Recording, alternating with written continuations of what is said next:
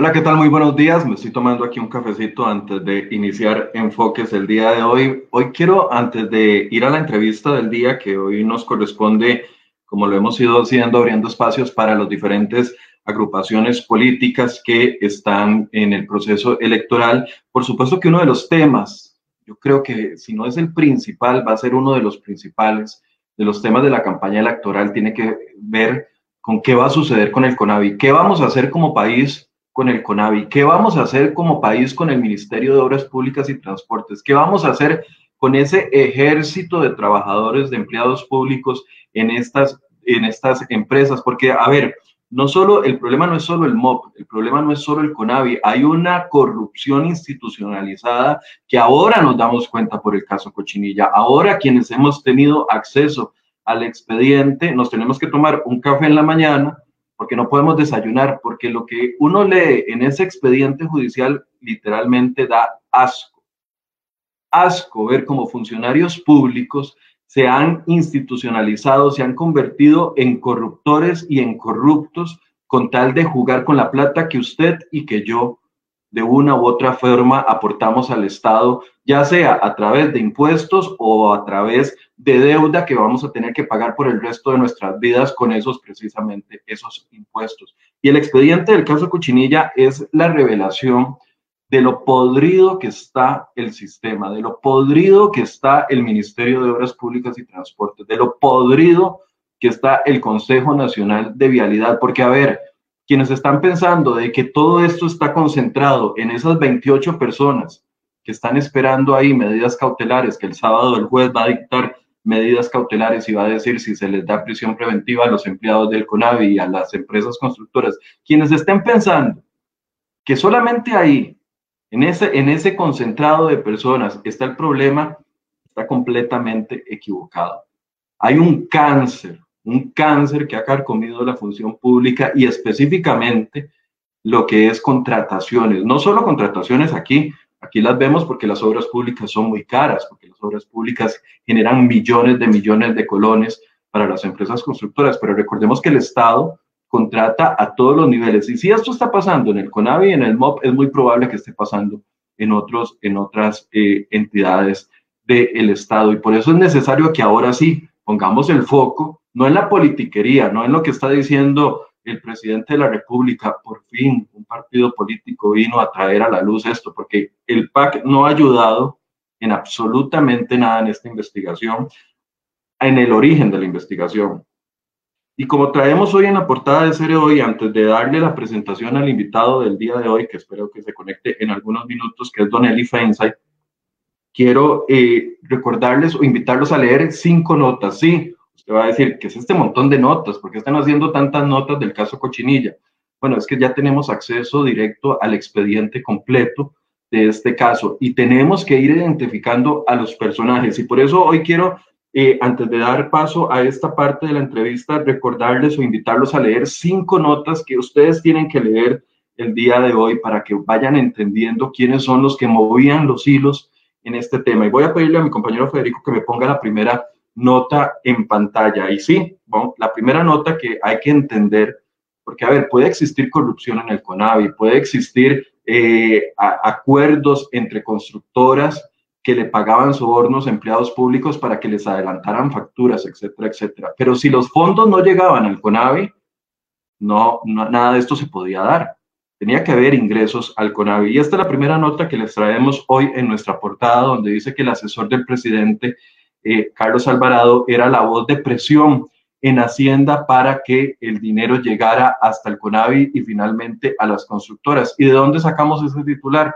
Lo sacamos del expediente. Y es que Camilo Saldarriaga, quien era la mano derecha, para todos los que estamos en este mundo, sabemos que Camilo Saldarriaga era la mano derecha, la voz que escuchaba el presidente Carlos Alvarado día y noche, es identificado por las mismas personas que están ahorita arrestadas como la voz de presión dentro de Casa Presidencial para lograr que los presupuestos se aceleraran en el CONAVI, en, perdón, en el Ministerio de Hacienda y terminaran en CONAVI. Ahí, en, esta nota que ustedes pueden ver ahí, tal vez Federico les pone a ustedes el enlace para que puedan ingresar y leer las transcripciones de las eh, conversaciones telefónicas, ahí se determina cómo funcionaba, cómo venía presión desde la dirección ejecutiva del CONAVI hasta este funcionario, don Camilo Sardarriaga, ahora exfuncionario porque renunció, para que moviera en el Ministerio de Hacienda la salida de presupuestos, específicamente de dos presupuestos nada chiquitillos, uno por 50 mil millones de colones y otro por 22 mil 500 millones de colones. Quiero que por favor, ojalá ustedes puedan ingresar y leer esa nota porque es importante que entiendan el contexto y la función. Yo no estoy acusando a don Camilo, lo que estamos diciendo era que es la voz de presión, porque así lo determina el OIJ, los investigadores del OIJ, al escuchar las llamadas telefónicas entre los imputados. Hay una segunda nota que no se nos puede pasar por inadvertida, que es otra nota que traemos. Esta OIJ, ministro Méndez Mata, conocía del hueco de 40 mil millones de colones que se había gestado en el CONAVI. Y algunos dirán, bueno, el ministro eh, no, lleva el detalle, para eso existen los gerentes financieros, etcétera, etcétera. Pero en esta nota, en una conversación específica que escuchó eh, el OIJ entre don Carlos eh, Solís Murillo, quien era el gerente financiero del CONAVI, que es tal vez uno de los más embarrados en este, ese señor, el que ustedes han escuchado, ahí lo tienen eh, el que pedía sobornos, el que pedía botellas de whisky, botellas de tequila. Ayer leía una conversación que literalmente da asco de este señor, de cómo se refería a personas que habían contratado para favores sexuales, cómo lo negociaba con uno de los eh, gerentes de una de las constructoras. Bueno, este señor conversa con el gerente financiero del el MOP, Recuerden que el CONAVI está en un lugar y el MOP está en otro lugar. Cada uno tiene gerente financiero. Sí, pagamos dos gerentes financieros en entidades que hacen cosas similares. Esa conversación revela que tanto el ministro de Obras Públicas y Transportes, don Rodolfo Méndez Mata, quien ahora está denunciado por incumplimiento de deberes, así como el director del el CONAVI, que es don Mario Rodríguez Vargas, que ahora está separado del puesto de director de, de CONAVI, Don Francisco Molina, quien es el gerente del MOP, y este señor, don, don Carlos eh, Solís, conversaban y daban razón de que ya estos, los jefes, sabían de lo que estaba pasando, sabían de que había un faltante presupuestario de 40 mil millones e incluso sugieren en esa conversación de que también estaban informados el señor Elian Villegas, ministro de Hacienda, y también el viceministro de Hacienda, don Isaac. Entonces, Aquí vemos responsabilidades políticas, hay eh, una conversación que lo confirma. Que esa conversación sea cierta o, o no sea cierta, eso lo determinarán los tribunales eventualmente, pero esto es lo que arroja la investigación del caso. Hay una tercera nota que quiero invitar a leer y es la nota esta que ustedes tienen aquí. Mélida Solís ofreció 500 millones de colones al empresario que inició con las denuncias. Recuerden que en estos días yo les he estado comentando que desde marzo del 2018 aquí en CROE.com dimos a conocer una denuncia donde se hablaba de que la empresa MECO y la empresa H. Solís se habían repartido 250 mil millones de colones en contratos de conservación vial. Lo voy a volver a decir porque tal vez la cifra usted necesita analizarla. 250 mil millones de colones en contratos de conservación vial. De esos 250 mil millones de colones, la empresa MECO y la empresa H. Solís, a través de sobornos, lograron que les adjudicaran más de 210 mil millones de colones, es decir, el 80%.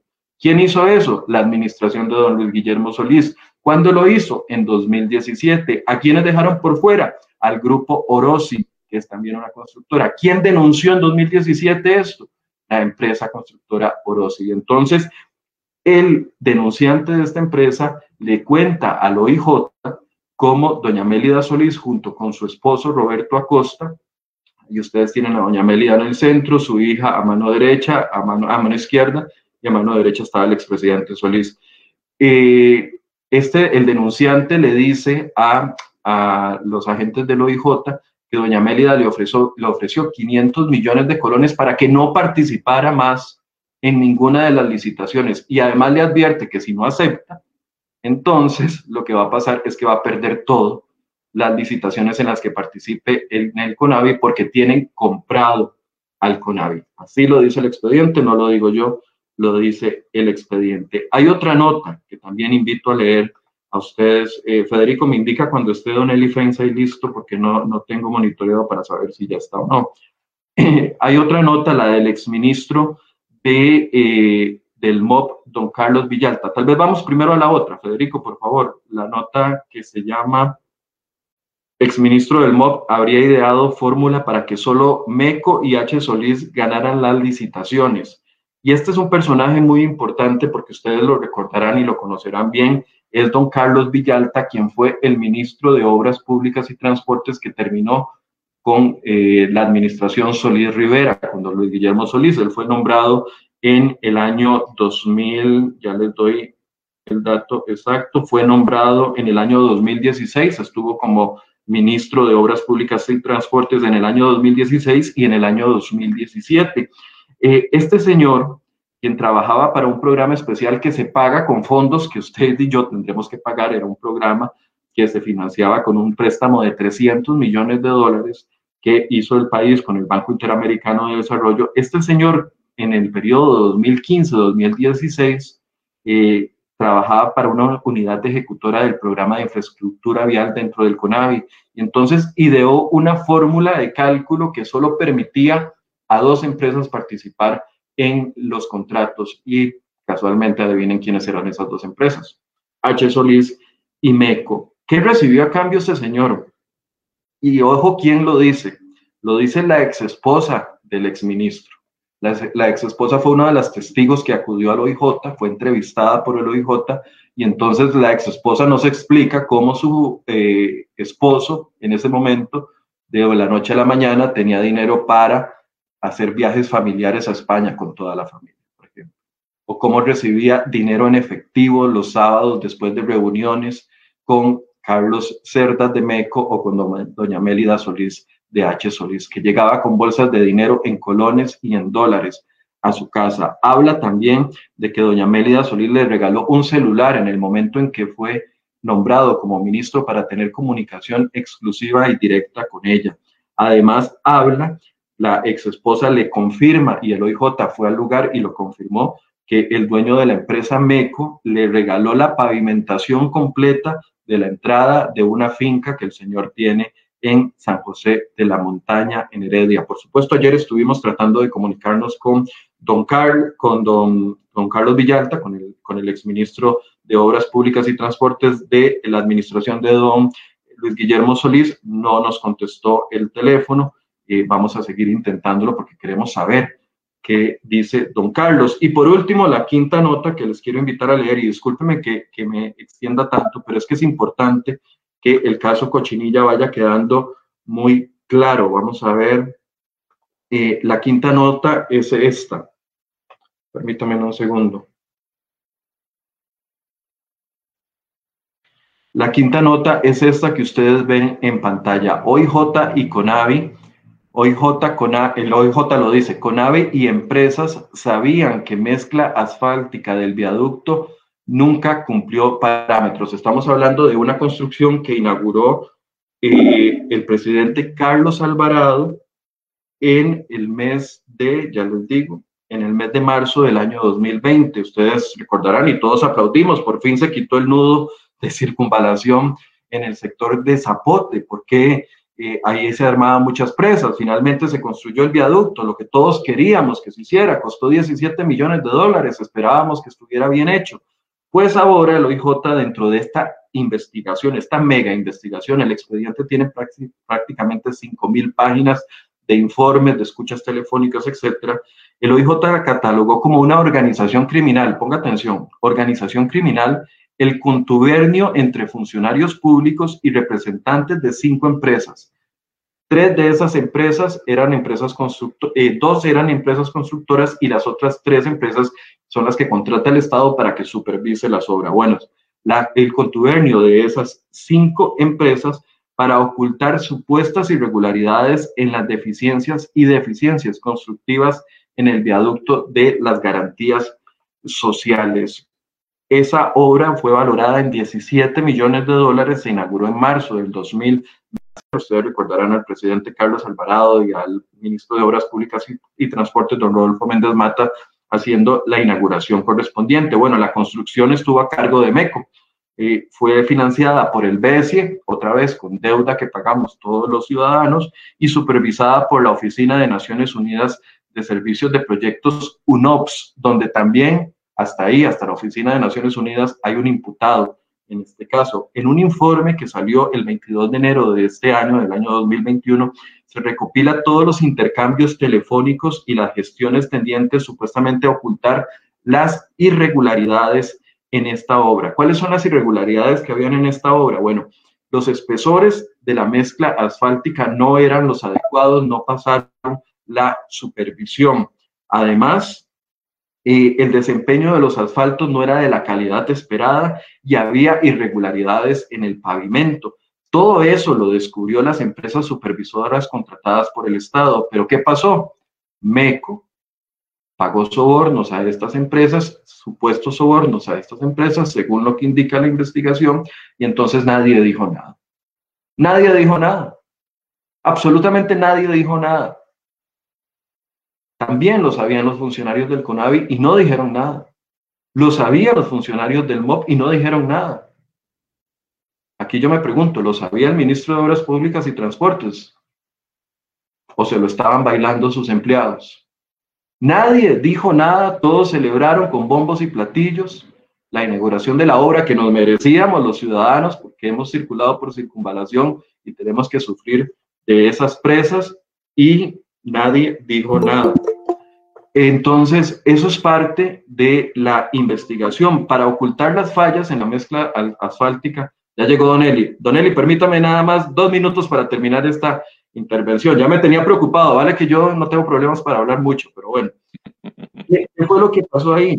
Para ocultar las fallas en la mezcla asfáltica, una vez que se entregó el proyecto en marzo del año 2020, las empresas Casisa, ITP y Vialilab que son tres empresas, habrían tergiversado la información a partir de sobornos pagados por, por la empresa MECO. Con estas cinco notas que tenemos el día de hoy en nuestra portada, y perdón que hable tanto, perdón que hable tanto, pero es que si ustedes pudieran ver lo que dice, no podemos publicar el informe completo porque eh, el informe del OIJ es la prueba principal. Si un medio de comunicación eh, comete el error de publicar en la integralidad del, del, expediente, puede que los abogados de los acusados pidan la nulidad porque se filtró completamente. Pero lo que sí es claro es que esto es información pública, información que el OIJ ha documentado a, través de las intervenciones telefónicas. Por eso les digo que no se queden solo con esto, sino que vayan a la portada de cereoy.com y lean cada una de las notas, porque dentro de las notas viene la transcripción de las intervenciones telefónicas. Yo no sé qué más decir.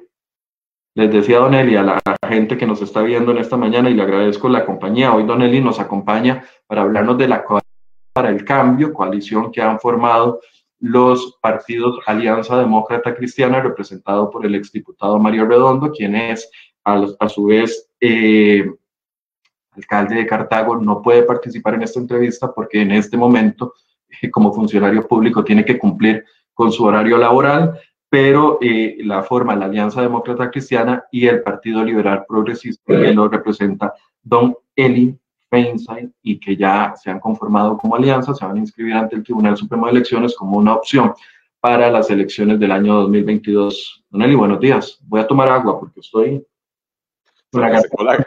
La, garganta. Eh, buenos días, Michael. con la garganta seca y el estómago revuelto. Bueno, eh, eh, eso yo creo que todos en estos días con, con estas noticias, definitivamente. Eh, bueno, buenos días, Michael, y, buenos días a toda la audiencia de Enfoques. disculpas a todos por haber entrado así de tarde. me llamaron a una reunión de emergencia de, de trabajo, además, ni siquiera de política, y se me prolongó un poquito. pero bueno, aquí estoy a las órdenes con, con, la buena noticia que, que ya comentabas, el, lunes hicimos el anuncio oficial de que la coalición para el cambio va para adelante, ya es un hecho, eh, una coalición eh, que, hemos construido a partir de, dos partidos políticos que son Alianza Demócrata Cristiana, el que lidera Mario Redondo, y Liberal Progresista, el que lidero yo, eh, pero que es mucho más que eso, es mucho más que eso. entendimos desde el principio que si queríamos presentarle una cara seria al electorado, necesitábamos eh, antes que hablar de aspiraciones personales, armar equipos de trabajo y elaborar propuestas para presentarle al país. Eh, y, a esa tarea nos hemos dado en los últimos meses. Yo sé que, por ejemplo, en redes sociales había mucha... Eh, no sé, sí, bueno, la, la, gente que decía, se están tardando mucho tiempo, ¿por qué tanto tiempo? ¿Por qué no se, lanza ya, no se lanzan ya al ruedo? Bueno, porque lo que queríamos era hacer política de una manera diferente. Usualmente un político tradicional decide, quiero ser presidente de la República. Y a partir de ahí empieza a construir.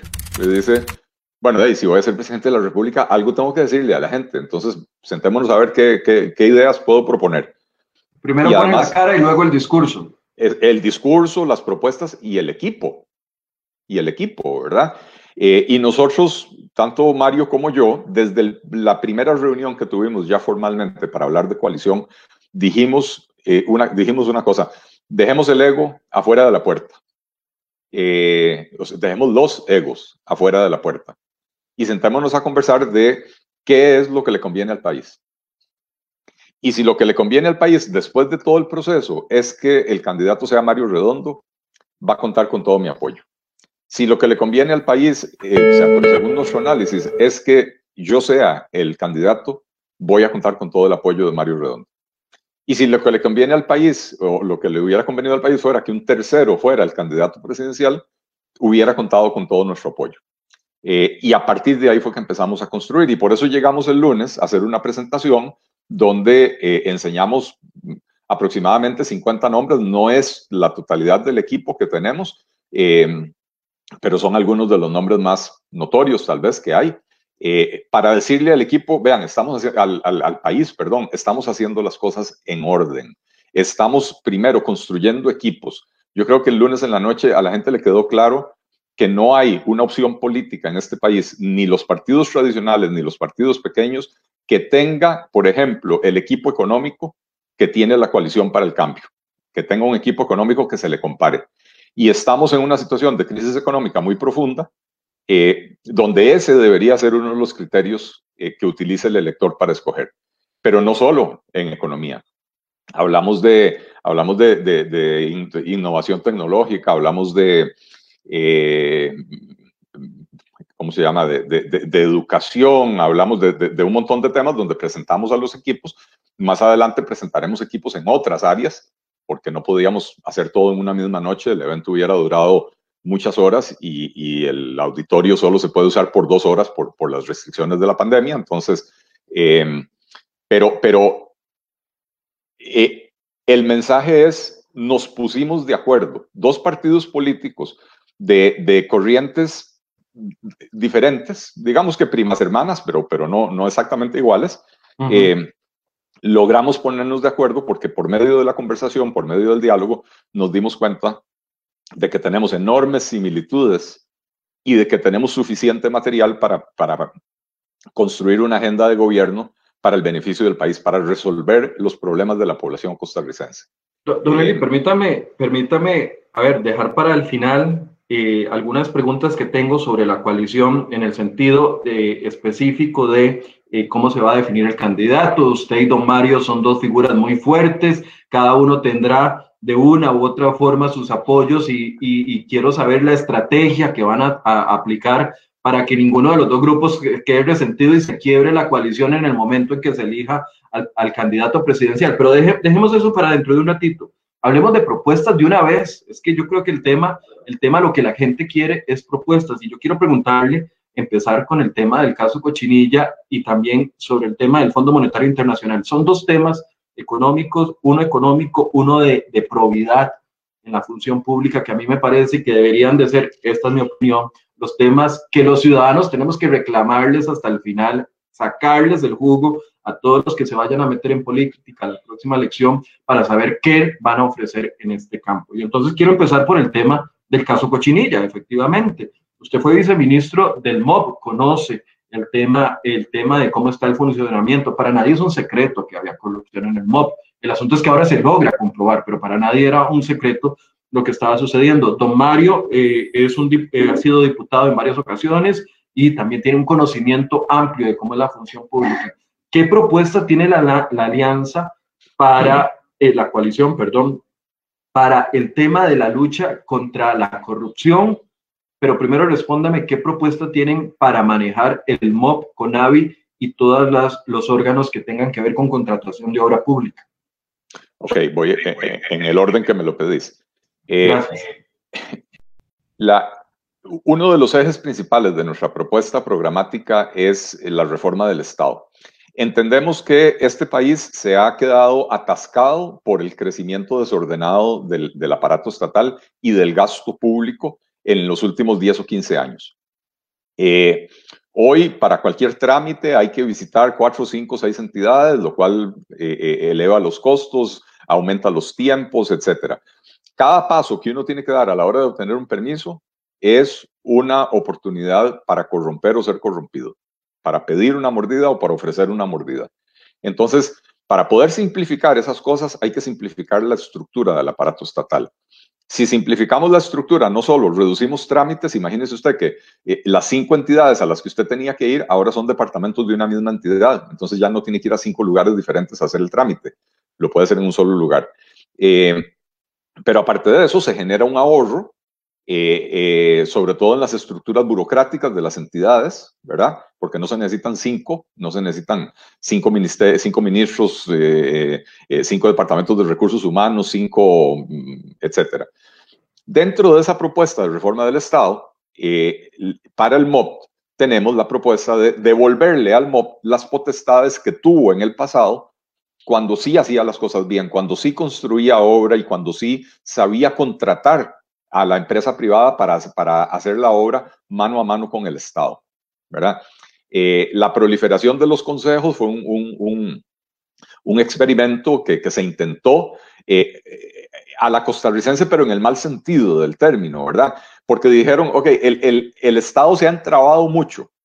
En vez de resolverlo, vamos a crear entidades autónomas o semiautónomas o con desconcentración máxima para que se puedan brincar las leyes que entraban al Estado. Pero entonces empiezan los casos de corrupción y entonces vienen los diputados y ponen a esas entidades a tener que cumplir con las mismas leyes de, control del gasto y todo lo demás, lo cual es lo correcto. Son fondos públicos, tienen que estar bajo control. Entonces no se resolvió el problema de fondo. El problema de fondo se, se, resuelve reformando las leyes y los reglamentos que hacen que las cosas sean imposibles de mover. Entonces, para, para el caso específico del MOP, eh, eh, por lo menos el, Consejo de Transporte Público, el Consejo de, Vialidad y el de Seguridad Vial se devuelven hacia el MOP, ¿verdad? Eh, o, sea, eliminar CONAVI, eliminar el CTP y Seguridad Vial. Y Seguridad Vial y dejar solo afuera del MOP el Consejo Nacional de Concesiones. Concesiones y, y aviación civil pero concesiones tiene que, tiene que, recibir una, una, reforma absoluta, aprendiendo de las experiencias que tienen muchos otros países que tienen programas muy exitosos de, concesión de obra pública y alianzas público-privadas. Em, entonces, eh, por ahí empezamos a, simplificar el asunto. Em, pero también eh, hay que hacer reformas administrativas dentro del MOP. Vea que mucho, no, no todo, pero mucho de lo que se acusa, en este caso Cochinilla, son esfuerzos de las empresas por lograr que les paguen antes. Eso no existe, Michael, si el Estado pagara de manera ordenada. Si yo presento la factura y, siempre cuando uno presenta facturas, uno le pone 30 días crédito, 45 días crédito. Si yo presento las facturas y me las pagan cuando me las tienen que pagar, no tengo que recurrir a nadie para que haga un chorizo para que me paguen mi factura, ¿verdad? Entonces, por lo menos ahí ya eh, eh, empezamos a cerrar portillos. No, no, se acaba con la corrupción, pero empezamos a cerrar portillos. Em, y en el caso específico de la corrupción, hay, que hay muchísimo que hacer. Usted va a hablar con, con, cualquier político tradicional y le va a decir, ah, eso es una barbaridad y tenemos que subir las penas a de cárcel a los corruptores y a, y a quienes eh, aceptan las dádivas. Eso no sirve de nada, Michael. Si usted no aumenta la probabilidad de que la gente sea detectada y no resuelve el problema que tenemos en, eh, tanto en la fiscalía como en los tribunales, de que acusan, pero nadie, al final nadie sale condenado, ¿verdad? Eh, entonces la gente va a seguir incurriendo en actos de corrupción porque la probabilidad de pagar una pena alta es muy baja, ¿verdad? Entonces, vamos con propuestas específicas. Don Eli, aquí una pregunta eh, de seguimiento. Devolverle al MOB las, las, atribuciones de cuando fue aquel MOB constructor, etcétera, etcétera, y, y devolver al, al, CONAVI, al CTP y a, Seguridad Vial al MOB. ¿Cómo se hace eso? ¿Una ley? Un, un, un, proyecto de ley general, una cantidad de proyectos de ley indeterminada para ir eh, cerrando instituciones y al mismo tiempo devolviéndolas. ¿Cómo se hace eso? La, forma correcta de hacerlo y la forma ideal de hacerlo es un, solo proyecto de ley, eh, que puede ser una reforma a, la ley de, creación del MOP, eh, donde en esa, en reforma se deroguen las leyes que le dieron creación al CONAVI, al CTP y al COSEBI, ¿verdad? Y se le devuelven las funciones al, al, al, MOP. ¿Por qué digo que es la forma ideal? En vez de hacer tres proyectos de ley para cerrar cada una de las instituciones, se necesita un enfoque integral. No basta con cerrar el CONAVI y decirle al MOP, eso ahora es suyo. Hay que, hay que darle un marco jurídico al MOP para que pueda funcionar adecuadamente, para, que, para, para superar, digamos, los problemas que había hace 20 años cuando se crearon estos consejos, cuando decidieron, en vez de resolver el problema de fondo del MOP, lo que vamos a hacer es sacar estas funciones del MOP para, para, para brincarnos esas, esas reglas tan ridículas que tenía. Entonces, hace falta una reforma integral. Eh, lo, lo, pregunto porque, a ver, 13, al menos hasta ahorita donde recuerdo, tres expresidentes han hablado del tema en campaña electoral de cerrar el MOP, eh, cerrar, perdón, el CONAVI en alguna ocasión. Tal vez el más evidente fue don Luis Guillermo Solís cuando prometió, lo hizo como promesa de campaña, cerrar, y todos lo recordaremos, eh, cerrar al CONAVI y a sus hermanitas perversas, les decía él, y nunca hizo absolutamente nada. Después eh, sale Carlos eh, Segmini, que fue ministro de Obras Públicas y Transportes de don Luis Guillermo Solís, y dice, no, nosotros presentamos el proyecto, fue culpa de los diputados que no lo avanzaron. Los diputados le responden y le dicen, no, no, no, es que usted presenta un proyecto tan malo que no servía para cerrar con AVI. Entonces, eh, también vi una declaración en NS11 de doña Laura eh, Chinchilla, eh, la vi hace un par de días, una nota del periodista Alonso Solís, donde doña Laura Chinchilla también hablaba en su momento de cerrar con AVI y no se cumplió. Luis Guillermo Solís hablaba de cerrar con AVI y no se cumplió. No preciso si don Carlos Alvarado lo dijo o no, pero efectivamente, eh, al menos esos dos expresidentes hablaron y nunca se concretó. Entonces, ¿Sabe cuál es, es una campaña, eh, es una promesa de campaña incumplida durante más de una década. Eh, Michael, el, el, el, problema es que, a ver, cuando, cuando un político socialdemócrata, el socialdemócrata por, por naturaleza eh, tiene en su ADN eh, ser Gastón. Usualmente los políticos socialdemócratas cuando se encuentran con un problema, hay dos tipos de soluciones y usualmente las dos soluciones van juntas. Una es crear una institución o un programa para resolverlo y el otro es subir los impuestos para financiar esa institución o programa. ¿verdad? Uh -huh. Y entonces, usted no le puede creer a un político socialdemócrata que le dice voy a cerrar instituciones, porque no, no tienen la menor intención de cumplirlo. El proyecto de ley que presentó eh, eh, el gobierno de Luis Guillermo Solís no era para cerrar el CONAVI, era para convertir al CONAVI en un Instituto Nacional de Infraestructura que le daba aún más libertad y aún más autonomía y aún más burocracia no era la solución, era agarrar un problema y hacerlo más grande. Y, y los diputados con toda la razón se lo rechazaron. Aquí la, propuesta, para empezar, eh, estamos hablando de, una coalición para el cambio liderada por dos personas, Mario Redondo y este servidor, que, fervientemente creemos y, hemos venido propugnando durante años la, reducción del aparato estatal, la simplificación del aparato estatal. Entonces, de nosotros nunca va a venir un proyecto de ley para crear el Instituto Nacional de Infraestructura como pretendían en, en el gobierno anterior. Eso es lo que le iba a preguntar. Usted está diciendo, no se le puede creer, a un político tradicional socialdemócrata que vaya a cerrar una institución porque les encanta más bien un Estado grande, tonto, disperso, etcétera, etcétera. ¿Por qué así creerle a ustedes dos? Porque nuestra propuesta ha sido muy clara durante muchos años de que esa es la dirección que tiene que tomar el país.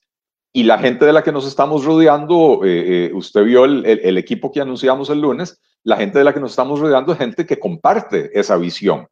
Y no el ornitorrinco político que se, que se armó Carlos Alvarado con, con, con Rodolfo Pisa al principio de este gobierno, o el gobierno académico que se montó Luis Guillermo Solís eh, con pura gente de pensamiento eh, de esa línea de, de, hacer crecer el Estado, de hacer crecer el gasto público, de que todos los problemas de la sociedad los resuelve el Estado, cuando el Estado tiene que ser un facilitador, pero no, no, no un interventor tan fuerte en, en, la mayoría de los campos, ¿verdad? Eh, entonces, eh, la gente, en, hace, hace ocho años, la gente estaba cansada del bipartidismo y dijo queremos un cambio. El problema es que cambiamos, después de ocho años de gobiernos socialdemócratas, gastones por naturaleza, que fueron el de Oscar Arias y el de Laura Chinchilla, cambiamos el color de la bandera política, pero elegimos a un partido que para empezar es el hijo bastardo de Liberación Nacional, que es socialdemócrata, pero más recalcitrante que Liberación Nacional. Y que entonces el único cambio era el, cambio de caras y el cambio de color de la bandera. El, tipo de propuestas que han traído son, es exactamente el mismo. Es eh, más Estado, más gasto, más limitaciones a la actividad privada, especial esto último, que el PAC es mucho más, eh, digamos, el Liberación Nacional es más favorable a la actividad privada. Eh, el PAC es eh, enemigo de la, de la producción privada, ¿verdad? Y entonces todas las propuestas que vienen de ellos vienen en la dirección de ver cómo se le cierran puertas a la empresa privada para participar, para participar decentemente. La única empresa privada que les interesa a los del PAC es la empresa privada que está dispuesta a hacer chorizos y compartir con los funcionarios públicos y evitar la competencia, porque al final de cuentas de eso se trata. ¿Cuál es el tipo de propuestas, Michael? Vos me has tenido aquí hoy como político, pero vos me has tenido aquí como analista decenas de veces. ¿Cuál es el tipo de propuestas que yo siempre he defendido? Hay que meter más competencia en los mercados, hay que, hay que eh, eh, promover mayor actividad privada, hay que reducir la injerencia del, del, del, Estado, hay que reducir el tamaño del aparato estatal. Entonces, desde, la, desde el planteamiento original, esta es una propuesta que sí es creíble, ¿verdad? Don Eli, en reforma del Estado, usted, bueno, veo el personal, el, las personas que están colaborando con ustedes y efectivamente, personas de, de, de, primera línea, cuando uno ve a un don Fabián Bolio que tiene un amplio conocimiento de como un abogado constitucionalista, doña Abril Gordienco, a Laura Fernández, que yo sí la conozco y sé la calidad de funcionaria que es y, y, y el conocimiento que tiene desde el Ministerio de Planificación. A Edgar Odio no lo conozco, no sé quién es, pero por lo menos a esos tres uno dice, bueno, pareciera de que se iba en serio un tema de una reforma. Esa reforma, además de encoger, no sé si encoger, porque al final de cuentas también aquí representa un reto importante, volver al CONAVI, al Consejo Nacional de Vialidad o al CTP, que también es manejado por los empresarios autobuseros y taxistas, volverlos al MOP y, y darle a ese MOP ese músculo, remozarlo, eh, no significa necesariamente reducir el tamaño. El reducir, digamos, la, la, la, es concentrar en el MOB y en el ministro, en el nuevo ministro, eh, digamos, los poderes y atribuciones que ahorita están distribuidos entre los demás, pero sabemos que no se puede despedir empleados públicos de la noche a la mañana. O, no, o esa norma del Estado requeriría o involucraría una reducción de la cantidad de empleados estatales. No, eh, no, no, estamos planteando hacer una, una reducción radical de, de, de empleados, un despido de, empleados. No, no, lo estamos planteando, Michael, porque, porque no es necesario. Eh, ¿A dónde se va a dar la reducción? Sobre todo arriba, en las capas burocráticas de las entidades. Porque hoy usted tiene un ministro y tiene, hablemos solo de esas tres entidades que, que, que trasladaríamos de regreso al MOP. Hoy usted tiene un ministro y tiene eh, dos o tres o cuatro viceministros. La verdad que ya le perdí la, la, la, el rastro al, al, MOB, no sé cuántos viceministros tiene, pero además tiene un director ejecutivo. Dos. Perdón. Me parece que dos. Eh, no, hay, hay uno de, de, de, transporte aéreo, hay uno de transporte terrestre y marítimo, hay uno de obra pública y no sé si hay uno administrativo. Ah, bueno, sí, sí, sí, ¿Ah? Entonces, usted tiene un, un, ministro, tres o cuatro viceministros, tres directores ejecutivos de consejos, tres juntas directivas de consejos, tiene cuatro departamentos legales, cuatro departamentos de recursos humanos, cuatro departamentos de proveeduría institucional.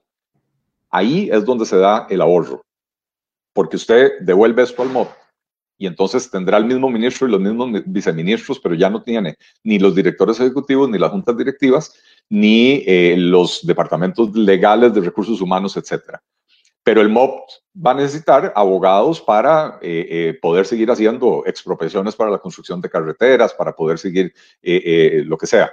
Va a necesitar ingenieros de tránsito para poder hacer los estudios de, de tránsito y a dónde se ponen los semáforos y a dónde las, los cruzaderos peatonales y todo eso, el MOP lo va a necesitar. Entonces no, no hay que, no hace falta despedirlos, ¿verdad? Lo otro es que si entra en vigencia la ley de empleo público, entonces, al crearse un solo régimen de empleo para todos los funcionarios, eventualmente usted va a poder llegar a hacer traslados horizontales y agarrar y decir, mire, eh, eh, aquí me sobran, voy a darle un ejemplo, me sobran 25 abogados. ¿A dónde, a dónde, a dónde son necesarios esos abogados? Bueno, precisamente donde son necesarios es en el MOB, Michael. Uno de los principales obstáculos para la construcción de carreteras en este país es que no hay suficiente personal para hacer todas las expropiaciones a tiempo. Y entonces dan órdenes de inicio sin haber expropiado. Bueno, fortalezca el departamento legal del MOB eh, y, y, contrate abogados y peritos para que... Pero no hay que contratar nuevos. Están en las otras instituciones, sobrando en otras instituciones. Y entonces, si nosotros, aparte de, esta, de esto, de, de, de llevar los consejos al MOB, también creamos el Ministerio de Economía, que proponemos que fusionaría Hacienda, Planificación y la parte de Economía del Ministerio de Economía, Industria y Comercio. Y creamos el, Ministerio de la Producción, eh, donde fusionaríamos al MAG y a todos los satélites que tiene con eh, la parte de Industria y Comercio, con el Instituto de Turismo, con el Instituto de Pesca y Acuicultura, etcétera. Todo lo que se dedica a actividad productiva entonces ahí también en esa fusión le van a sobrar abogados. Bueno, esos abogados que sobran ahí los puedo trasladar al MOP y hacer mucho más eficiente la gestión de la preinversión de, de los proyectos de, infraestructura. ¿Verdad? Entonces, se trata, no se trata de despedir gente, se trata de reacomodarlos de donde están hoy a, un lugar donde den mayor valor agregado, donde, donde, donde aporten más, ¿verdad? Eh, de eso se trata. E, e, esa propuesta de, reforma del Estado, ¿ustedes cómo la van a materializar? ¿En un proyecto de ley que estarían presentando a, a, la ciudadanía previo a las votaciones? ¿O sería como es tradicionalmente que se dice, la propuesta de campaña y hasta que llegan y se instalan y pasa el primer año, de que se acostumbran y que se conocen y, y saben cómo funciona el asunto? O sea, ¿irían con proyectos de ley específicos ya para, para, para empezar gestión en caso de que quedaran la gente tuviera la oportunidad o quisiera darle la oportunidad de, gobernar, llevarían proyectos de ley específicos para que empiecen discusión o cómo sería el mecanismo. La idea es llevar... Es, una idea, perdón, es una idea tan ambiciosa que, que yo no ver, en el campo en el campo de la, de la negatividad mía que me caracteriza, pero, pero es una idea muy ambiciosa. Eh, yo, yo, creo que, Michael, eh, vos y yo hemos hecho buena química en estos programas. Los dos tenemos el, el, mismo tipo de, de, de, negatividad, ¿verdad? Eh, lo que pasa es que yo la estoy canalizando de otra manera. Es, es decir, bueno, ok, yo, yo ya sé todo lo que está mal pero también por mi formación como economista, con una especialidad en políticas públicas, también sé cómo se resuelven la mayoría de esos, de esos problemas. Y en los que no sé cómo se resuelven, nos hemos sabido rodear, Mario y yo, de gente de superlujo. Vos, bueno, vos mencionabas el, el equipo de reforma del Estado, que es de superlujo, ¿verdad? La idea es llevar proyectos de ley listos. No todos desde el primer día, porque uno también tiene que ser eh, eh, eh, práctico a la hora de hacer política. Si yo llego el 8 de mayo del 2022 y, digamos, Mario Redondo es presidente y me manda a mí a la Asamblea Legislativa a, presentar proyectos, o viceversa, yo soy presidente Mario y, mando a Mario Redondo a, a, presentar proyectos a la Asamblea Legislativa. Si nosotros llegamos el 8 de mayo del 2022 con 15 proyectos para fusionar Hacienda, Economía y Planificación, para fusionar el MAG, el MEIC, eh, Incopesca y Turismo, para fusionar los consejos en el MOB, para funcionar todas las entidades satélites del Ministerio de Cultura en, el Ministerio de Cultura. Si yo llego con todo el primer día, no se va a aprobar uno solo. Entonces uno tiene que saber llevar las cosas de manera paulatina. Entonces, eh, estratégicamente uno escoge uno o dos proyectos de esa naturaleza para presentar desde el primer día. Es decir, la reforma del Estado tiene que ser un rompecabezas que se empiece a armar y no un, no un cuadro final eh, que, puede salir de la noche a la mañana eh, vía un proyecto de ley. No, la reforma del Estado es un cuadro que usted lo pinta completo y después corta las piezas del rompecabezas y se las lleva a la Asamblea Legislativa. Si usted no tiene una visión de conjunto a la hora de hacer reforma del Estado, usted lo que está haciendo son parches, no reforma del Estado. Pero uno no puede, insisto, uno no, no, no, puede pretender que la Asamblea Legislativa le apruebe de golpe y porrazo eh, eh, 10 proyectos o 15 proyectos de esa envergadura, ¿verdad? Entonces lo que uno tiene que hacer es llevar el primer día algunos proyectos que uno sabe que tal vez son los que van a tener menos oposición. Por ejemplo, vos te imaginas a alguien saliendo a la calle, tirándose a la calle a defender al Ministerio de Hacienda. Que Dios libre, qué barbaridad, ¿cómo lo van a fusionar con el Ministerio de Planificación? Nadie, nadie va a defender eso. Y cuando se logre y la gente vea los beneficios y la gente vea el ahorro, pero sobre todo la mejora en la conducción de la política económica del país, porque hoy la política económica del país está completamente descoordinada se nombra un ministro coordinador al que nadie le hace caso, ¿verdad? Entonces, cuando usted eh, eh, fusiona las entidades, la ministra o el ministro de Economía es el coordinador de la política económica y no tiene otros ministros eh, que le digan, no, yo no lo voy a hacer porque en mi cartera yo hago lo que se me pega la gana, ¿verdad? entonces, cuando la gente empieza a ver los beneficios de eso, empiezan a apoyar otros proyectos de similar naturaleza que vienen, van a venir eh, presentándose escalonadamente, ¿verdad? Em, pero, pero sí, o sea, a ver, no, no vamos a llegar a sentarnos eh, eh, a, ver, a ver ahora qué hacemos. don Luis Guillermo Solís se esperó a ganar las elecciones en segunda ronda antes de sentarse a pensar cómo iba a armar su equipo de gobierno. Y, y vos recordad, Michael, como, como periodista, que ganó el domingo, el, lunes probablemente descansó y el martes anunció que tenía reuniones y el miércoles empezó a anunciar sus primeros, sus primeros ministros o qué sé yo. Y lo fue haciendo, y permítame la expresión, ¿verdad? Porque a eso se dedicaban mis abuelos, lo, lo fue haciendo en cómodos pagos polacos no anunció el gabinete. Un día hacía una conferencia de prensa, anunciaba dos ministros y, tres presidentes ejecutivos, otro día anunciaba cinco viceministros y una ministra y, así por el estilo, ¿verdad? Llegó el día del cambio de poderes, porque para esto tenía cuatro semanas, ¿verdad? Llegó el día del cambio de poderes y no había completado su gabinete. Nosotros ya pensamos en, eh, eh, en cuál va a ser nuestro equipo, ya lo tenemos trabajando con nosotros. No, no sabemos quién va a ser ministro de Economía o quién va a ser ministro de, de, Hacienda o quién va a ser ministro del MOB, pero, los, pero, pero las personas ya están ahí trabajando. Y tenemos desde hace cuatro o seis meses trabajando y tenemos otros ocho meses para verlos trabajando, para ver quién es el que tiene las mejores aptitudes para liderar cada una de las instituciones.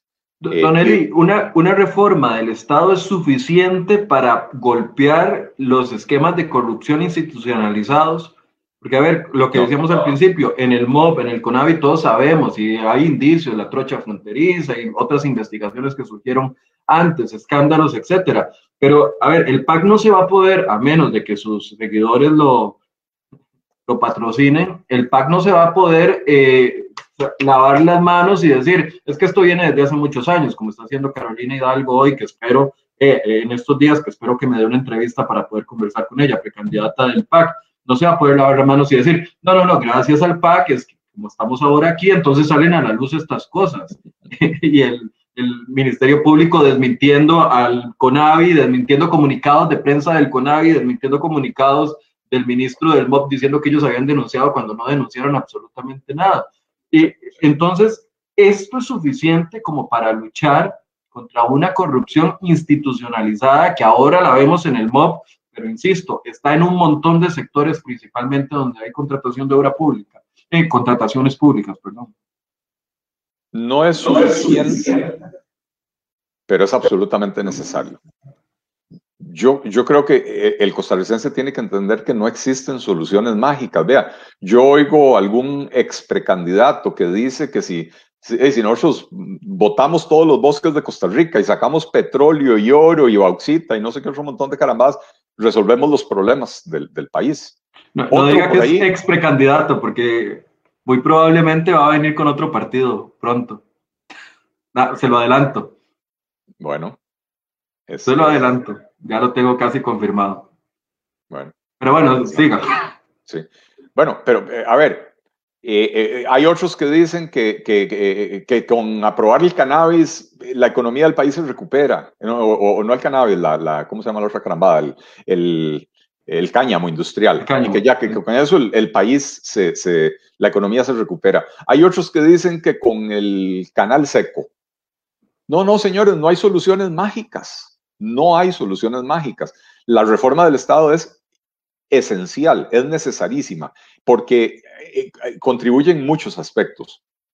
Contribuye a poner orden en las finanzas públicas, contribuye a mejorar la formulación de la política pública, contribuye a cerrarle portillos a la corrupción.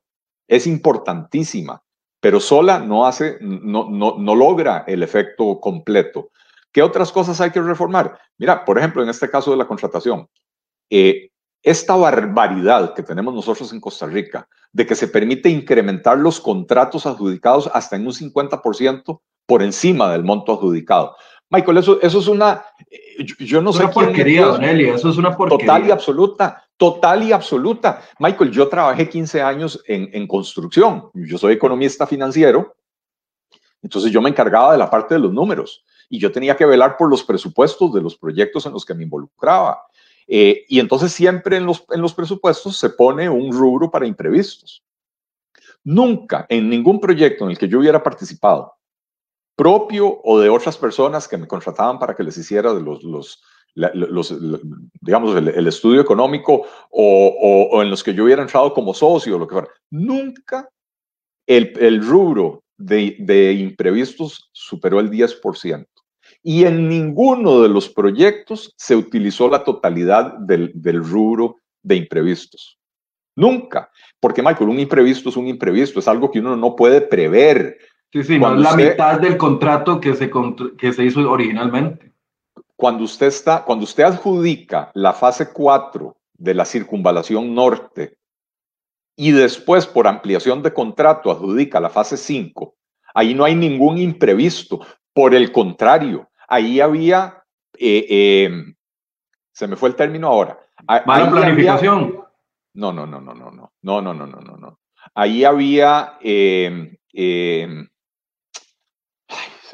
no, no, una excelente planificación, Michael, para evitar ir al concurso, para favorecer a la empresa que ya fue adjudicada. Premeditación, premeditación y alevosía, Michael, premeditación y alevosía. El, el principio tiene que ser que cualquier contratación pública tiene que hacerse mediante concurso público, donde las empresas puedan participar, donde el proceso sea absolutamente transparente, donde la población pueda darle seguimiento a la información para, para asegurarnos de que tenemos las mejores ofertas y los mejores precios y no agarrar y decir, ok, voy a hacer una etapa 4, voy a inventar números, de 100 millones de dólares y la etapa 5 es de 40, entonces no la necesito contratar por aparte, le meto un aumento al, al, al, al proyecto original y hacemos la fase 5 sin concurso. Eso, eso no puede ser. Entonces, ese portillo hay que cerrarlo. Imprevisto, ¿qué sería un imprevisto? De que cuando usted está levantando las estructuras del, viaducto, eh, se viene un terremoto y la grúa se volcó y le botó tres vigas y bueno, eso es un imprevisto eh, que tiene que estar presupuestado. Si no se dio el terremoto, esa plata no se usó, ¿verdad? Pero si se dio, ahí está la plata para repararlo, ¿verdad? Pero lo otro no. Ese, es un ejemplo, Michael. El otro ejemplo. perdón, tengo que preguntarle, son las nueve puntos. ¿Se tiene que retirar ya? Eh, no, señor. ¿O se puede quedar unos minutos más? Me puedo quedar, y sobre todo por la llegada tardía. Exacto. Por la llegada tardía, se la voy a cobrar entonces, porque la gente me está preguntando de Recope y de otros temas y, es necesario que, que, podamos a, abordarlos. déjame nada más para terminar idea, de hablar del tema de la corrupción. Eh, insisto que los políticos tradicionales te van a decir, hay que aumentar las penas y hay que lo que sea. eh, eh, eh Vea, nosotros tenemos una institucionalidad que está tan, tan estancada, ¿verdad? tenemos auditorías internas en todas las instituciones. ¿Para qué sirven? no sirven para nada, la enorme mayoría. Algunas sí, la mayoría no. Hay una noticia que salió el lunes de la semana pasada, eh, que lo sacaron los colegas de la Nación, y esa noticia se ahogó en el escándalo de la cochinilla, porque de ahí ya nadie le prestó atención. Pero publicaron el lunes, que, que la auditoría interna de la IA había investigado el caso de la sobrefacturación que se dio el año pasado durante la pandemia eh, y no encontraron responsables, no encontraron culpables. Pero no importa, porque le emitimos a la administración una serie de recomendaciones para que esto no vuelva a suceder. Perdón, Michael, ¿cómo que no hay responsables? ¿Cómo que no hay responsables? ¿Cómo que no hay responsables? Cuando me, cuando me digan que no hay responsables de, que la Caja Costarricense de Seguro Social compró un edificio de 4 millones y medio que sabía que no se le podía adaptar la red de Internet y que tiene un año de estar ahí sin utilizarse el edificio de 4 millones y medio de dólares y ahora van a tener que invertir un millón y medio de dólares más para meterle una red de Internet. Y me van a decir que no hay responsables. No hay responsables por la adjudicación de las, de las mascarillas a una chatarrera. Eh, eh, no hay responsables por la decisión que tomó la caja poquitos meses antes de la pandemia de no renovar el contrato de los EVAIS que tenía la Universidad UNIVE decide absorberlos por su propia cuenta a un costo decenas de miles de millones de colones más alto y no hay responsables. Bueno, Entonces, vea, perdón que lo interrumpa, pero es que tengo que decirlo. Vea la auditoría interna del CONAVI. Se, los voy a leer porque eso es lo que estaba buscando aquí. En, tienen un auditor interno en el Consejo Nacional de Vialidad, tiene una, dos, 3, 4, 5, 6, 7, 8, 9, 10, 11, 12, 13, 14, 15, 16, 17 personas trabajan en la auditoría interna del CONAVI. Solo una es secretaria. Los demás son o auditores o analistas de auditoría o coordinadores de actividades de, de supervisión. ¿Dónde estaban esos 17 funcionarios durante todos estos dos años? Bueno, a ese es el punto. Aparte de ganarse el salario que se deben de ganar, que, estoy completamente seguro que no debe ser el, salario eh, promedio de un costarricense. Ese es el punto al que iba precisamente, Michael. Los auditores internos son una aberración, porque el auditor interno termina siendo un funcionario de la entidad que le paga el salario. Correcto. Y al ser un funcionario de la entidad que le paga el salario, Primero, se debe a las personas que lo nombraron, aunque la ley diga que se debe a la Contraloría General de la República. Segundo, ese funcionario o esa funcionaria, ¿de quién es amigo? De los majes y las majes que trabajan alrededor. ¿Con quién sale a almorzar? ¿Con quién se va a tomar las birras a las 5 de la tarde? Cuando tiene una aventurilla amorosa y se termina en un motel, ¿con quién la tiene? Si no es con el maje de la oficina de la par. ¿verdad? Eh, el, que le, el que le tira ojitos todo el día. Entonces, se, se desarrolla una relación de camaradería entre los auditores y el resto del personal, lo cual impide que los auditores tengan la objetividad necesaria a la hora de, de ir a hacer una de estas investigaciones. Y por eso... que las auditorías de las instituciones. bueno, totalmente. Y llevamos una propuesta en esa dirección de sacar las auditorías al, a la Contraloría General de la República pero entonces que la Contraloría General de la República, con esa cantidad de personal, haga auditorías externas, no internas, pero todos los años a todas las instituciones. Y vaya rotando a esos auditores. No puede ser que el mismo auditor pase uno, dos o tres años en la misma institución porque desarrolla las relaciones personales. Tienen que ir a hacer la auditoría y salir, como que si fuera una operación militar que, llaman ahora quirúrgica. Entra, bombardea y sale. ¿Verdad? Para evitar que se desarrolle esa camaradería entre los auditores y el personal que tienen que auditar. ¿verdad? Entonces, dentro de esa reforma del Estado, porque quiero pasar al tema económico y, no, y sé que no tengo mucho tiempo, pero antes de pasar al tema económico, dentro de esa reforma del Estado, ¿Qué, qué, cómo cuadra Recope dentro de esa reforma del Estado? Recope no cuadra. Eh, un país no puede mantener la ficción de tener una entidad refinadora que tiene 12 años de no refinar, pero ni la taza del café que se toman a las 3 de la tarde. ¿Verdad? Eh, una planilla de 1.700 funcionarios eh, para hacer algo que, que, que, ya no se hace, ¿verdad? y entonces ¿Qué es lo que hay que hacer? Bueno, Recope, a como lo conocemos hoy, no tiene ningún sentido de existir. Pero Recope sí tiene una serie de activos muy valiosos, que es básicamente todo lo que tiene que ver con el, el trasiego y el almacenaje del combustible. Es decir, el puerto petrolero, los o el poliducto o los poliductos y los tanques de almacenamiento que tienen en La Garita, en Barranca, en diferentes puntos del país, Moín, etc. Entonces, para administrar esa infraestructura, eso usted lo logra con una oficina de 50 o 75 personas. Puede ser que aparte necesite una cuadrilla de mantenimiento, eh, que no les sabría yo decir de qué tamaño, pero le garantizo que no más de 100 o 150 personas. Y no 1.700 como tienen hoy.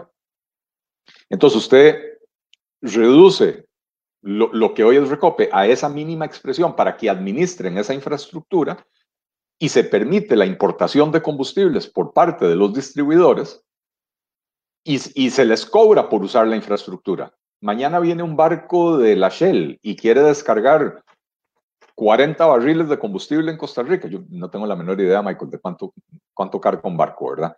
Pero mañana viene un barco y quiere descargar aquí en Costa Rica. Llama Recope.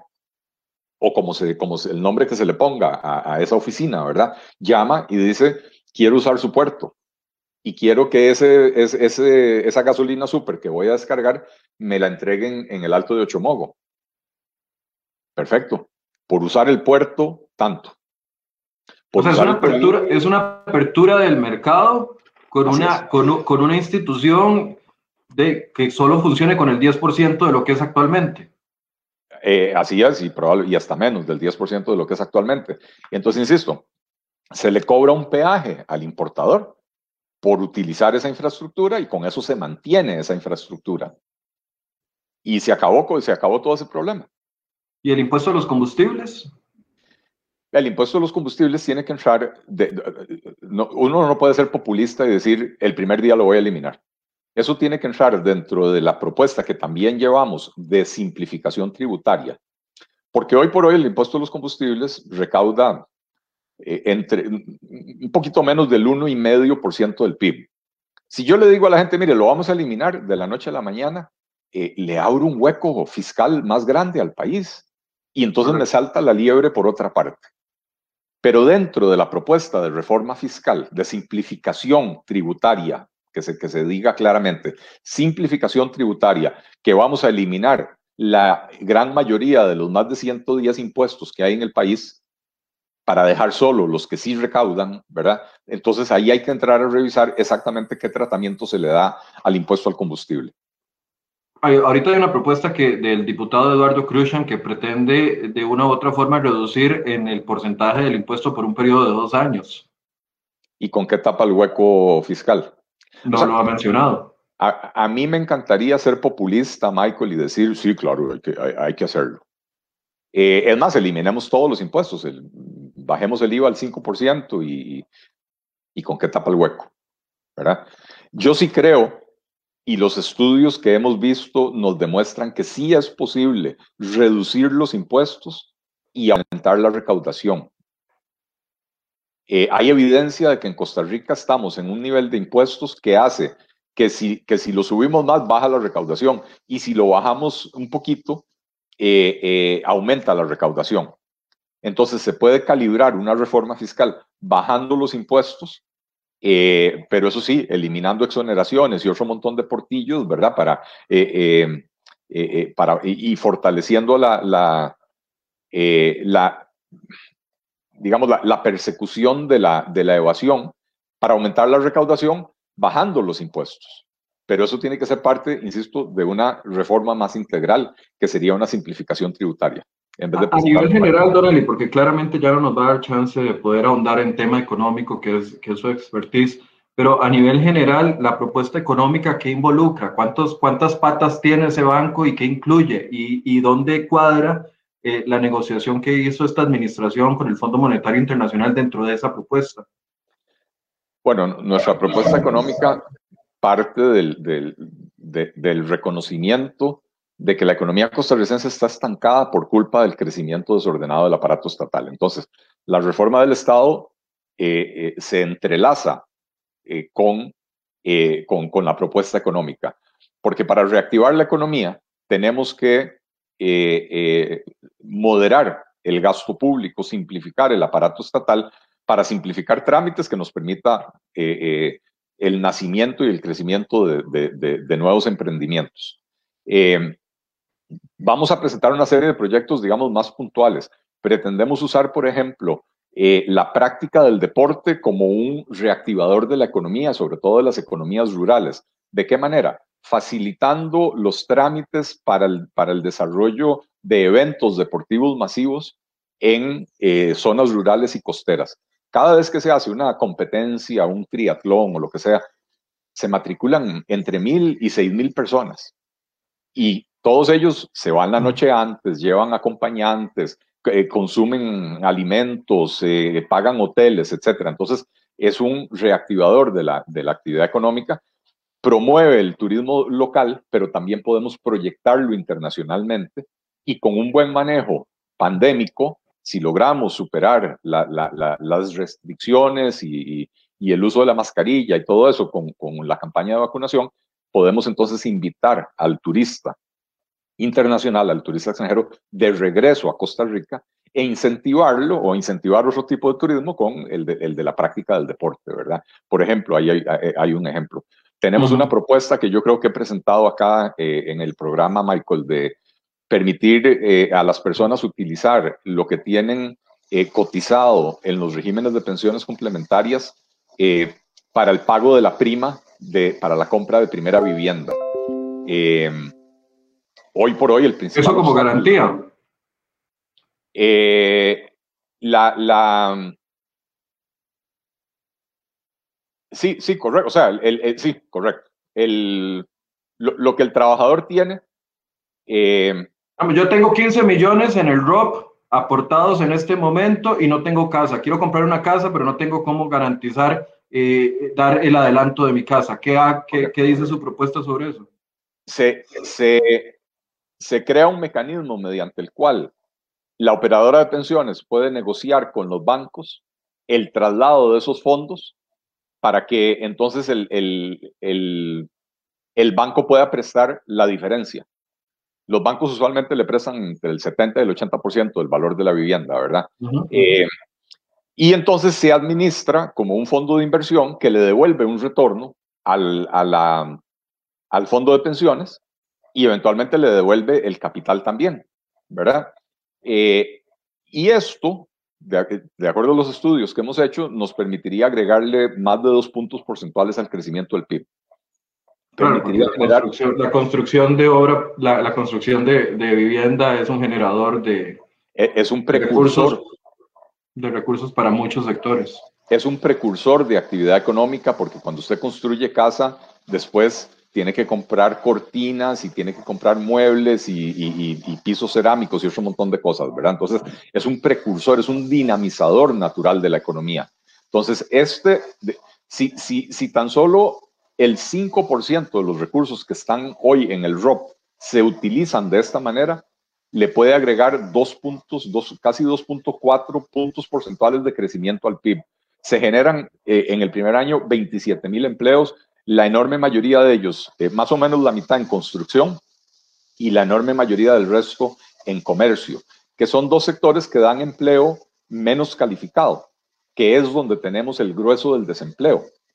Además, con esto podríamos resolver hasta la mitad del déficit habitacional de Costa Rica, ¿verdad? Entonces, llevamos medidas puntuales, pero entendiendo que esto hay que englobarlo, puntuales como la, del deporte y la, y la de la vivienda, ¿verdad?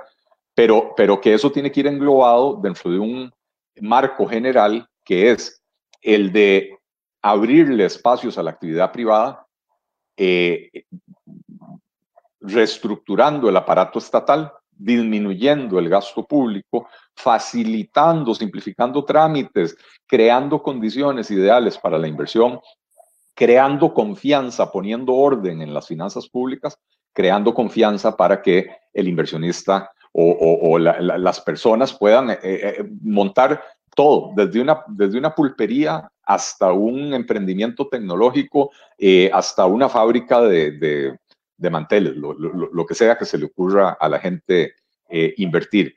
Bueno, si, esa este idea, si esa idea funcionara, crecimiento del PIB de dos puntos de la noche a la mañana no hemos visto, eh, ¿de dos cuánto?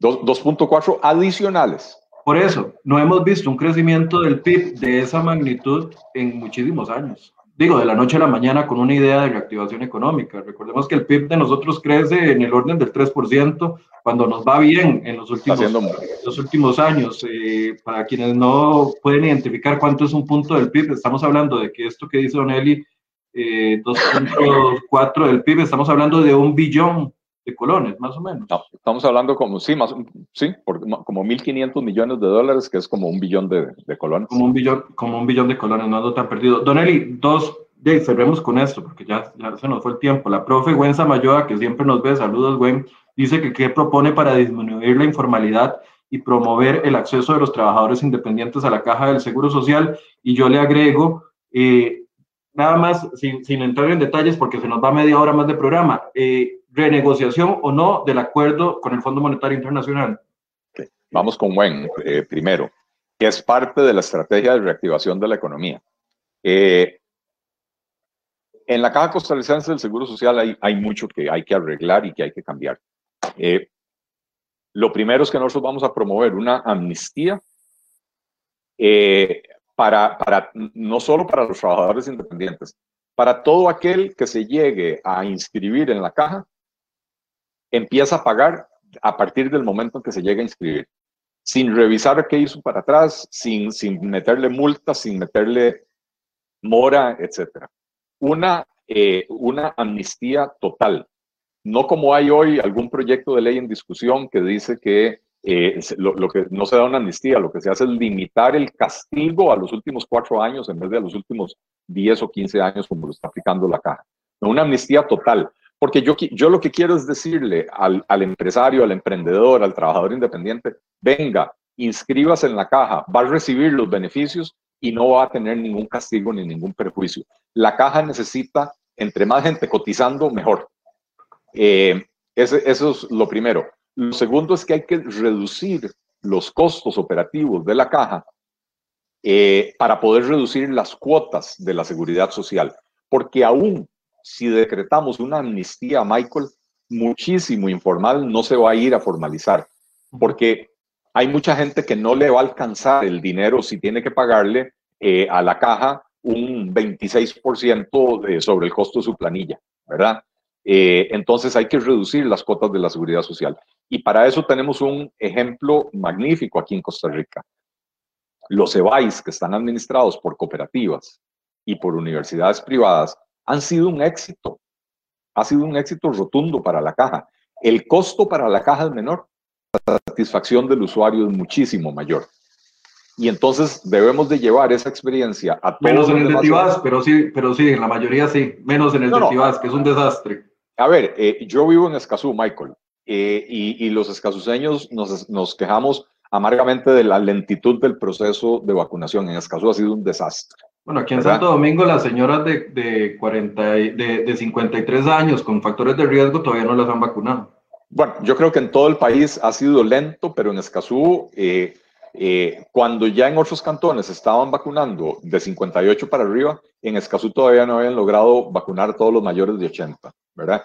Entonces, a ver, quejas puntuales tenemos, pero lo cierto, Michael, es que cuando uno va a Levi's, o sea, ya, ya se acabó aquello de que uno se levantaba a las 3 de la mañana para ir a, ir a coger ficha para, para que tuvieran una, para que le dieran una o lo atendieran a las 3 de la tarde. Ya eso, eso ya no existe, ¿verdad? Ya ahora uno puede hacer citas por teléfono, citas por internet, van, lo atienden, eh, eh, a los adultos mayores les llevan las medicinas a la casa. El servicio ha mejorado radicalmente, lo cual no quiere decir que sea perfecto, pero ha mejorado muchísimo, muchísimo, ¿verdad?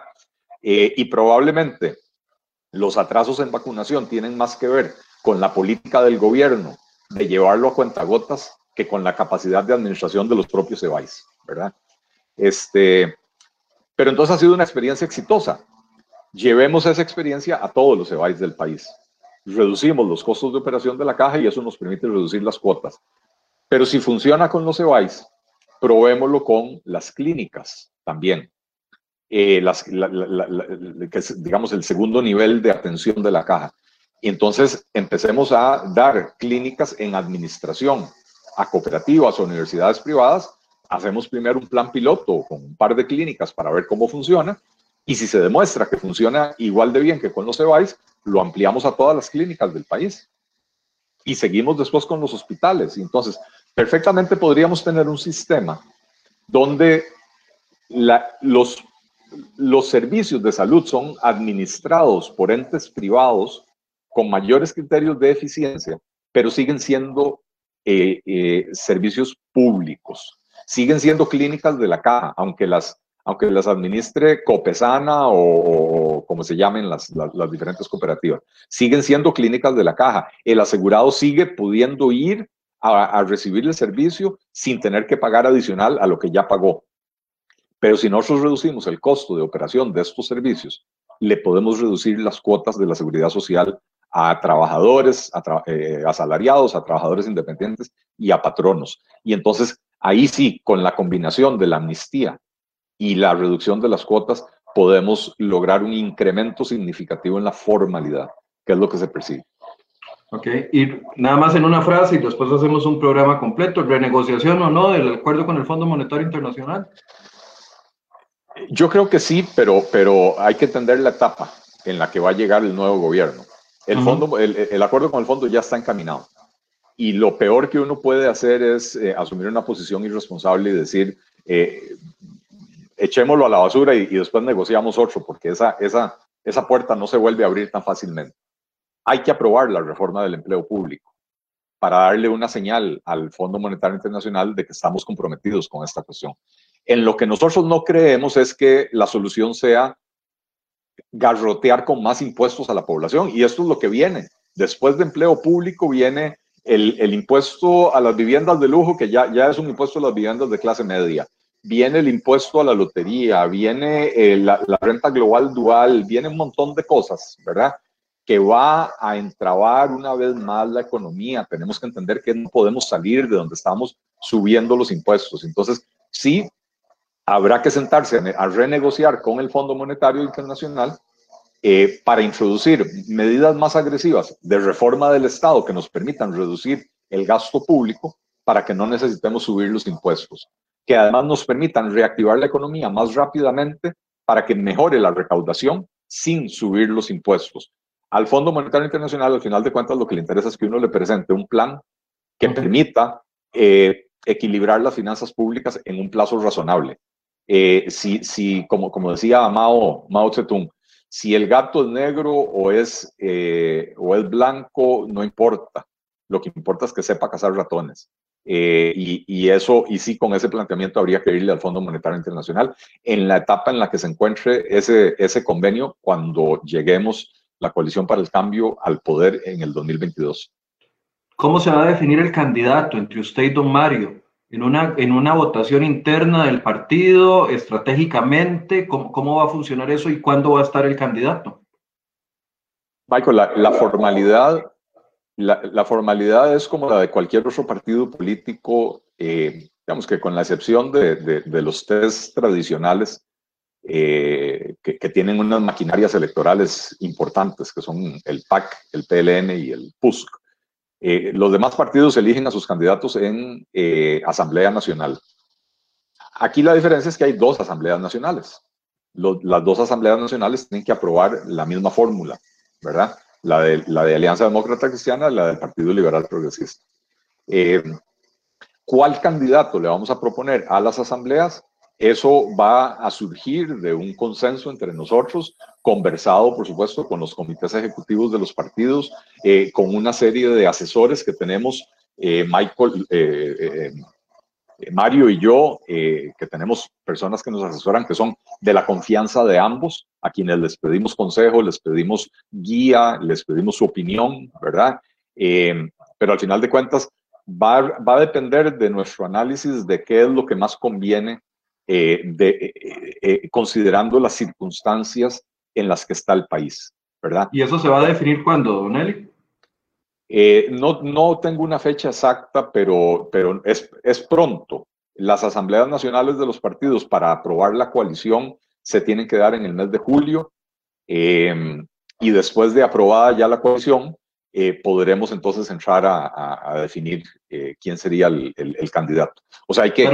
para, ver si entendí bien, a nivel interno, ustedes dos, como, como cabezas de, de, cada uno de los partidos, con sus grupos de asesores, van a proponer un nombre y ese nombre lo van a llevar a las, a, las asambleas de cada uno de los partidos para que ratifiquen. No es que van a competir uno a uno a ver cuál, cuál tiene mayor voto, por así decirse, no, de las asambleas y que quede ese.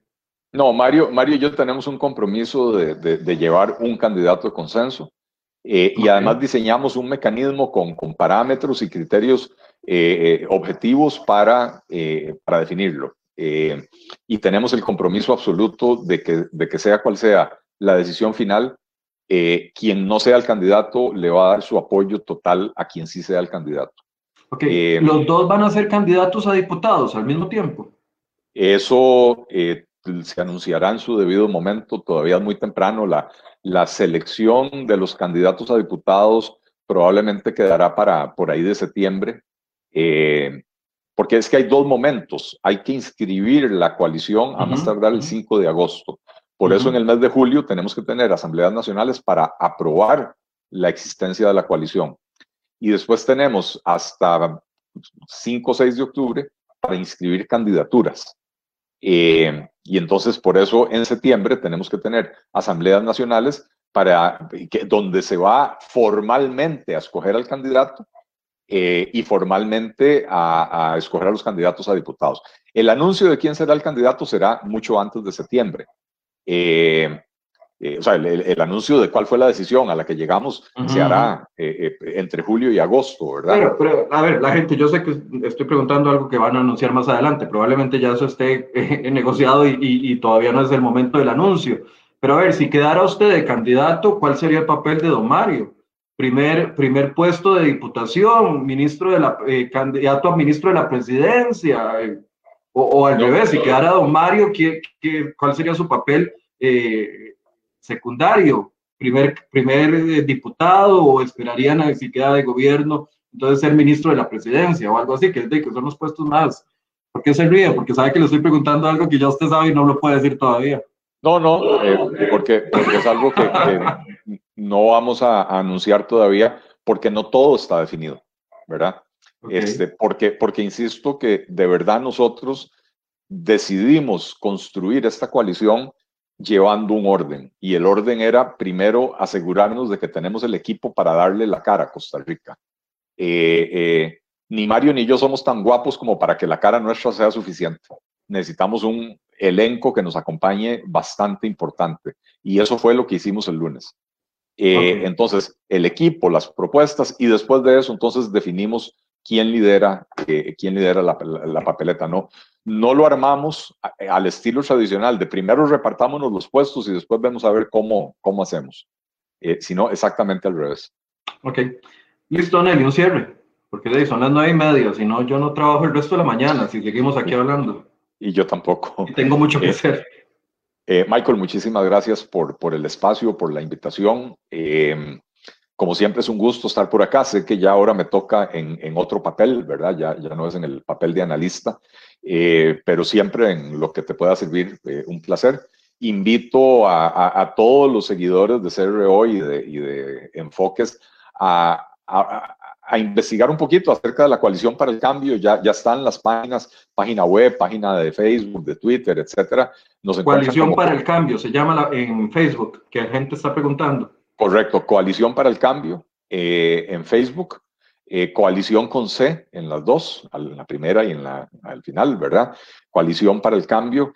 Em, en Twitter es CPC, así como está en pantalla ahora, CPC Costa Rica, ese es el, el, Twitter handle, ¿verdad? Eh, la página, la página de, de, de internet es y, por, cierto, si, la gente se quiere afiliar al partido, entren a la página de la Coalición para el Cambio, es coaliciónparalcambio.cr y ahí les va a salir un formulario de, afiliación para, ofrecerse, para ayudar en el área en la que quieran ayudar, ya sea en sus comunidades o en una mesa temática, eh, eh, eh, aportando dinero, etcétera. Toda la ayuda es bienvenida.